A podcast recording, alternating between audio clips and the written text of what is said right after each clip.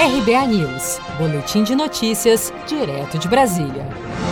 Após fazer novo exame, Bolsonaro ainda está com Covid-19 e segue em isolamento.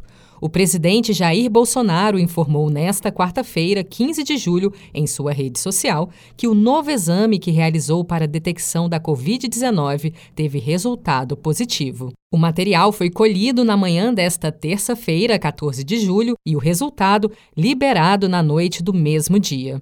No último dia 7 de julho, o presidente anunciou que tinha sido contaminado pelo novo coronavírus. Segundo Bolsonaro, os primeiros sintomas da doença surgiram no domingo, 5 de julho, quando ele se sentiu indisposto e com febre. Bolsonaro voltou a defender o uso da cloroquina. Disse que está se sentindo bem e que fará um novo exame nos próximos dias para voltar o mais breve possível às suas atividades normais na presidência. Fiz exame ontem à noite, ou melhor, ontem de manhã fiz o exame, à noite deu o resultado que ainda estou positivo para o coronavírus. Então espero que na próxima, nos próximos dias faça um novo exame e se Deus quiser dê tudo certo para a gente voltar logo à atividade. Né?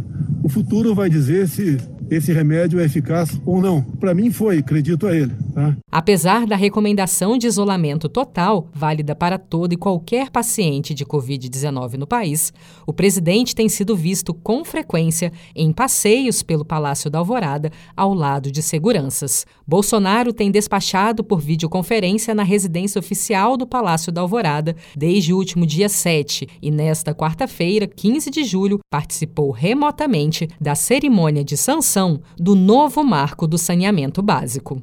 Você está preparado para imprevistos? Em momentos de incerteza como o que estamos passando, contar com uma reserva financeira faz toda a diferença. Se puder, comece aos pouquinhos a fazer uma poupança. Você ganha tranquilidade, segurança e cuida do seu futuro. Procure a agência do Sicredi mais próxima de você e saiba mais. Sicredi, gente que coopera cresce.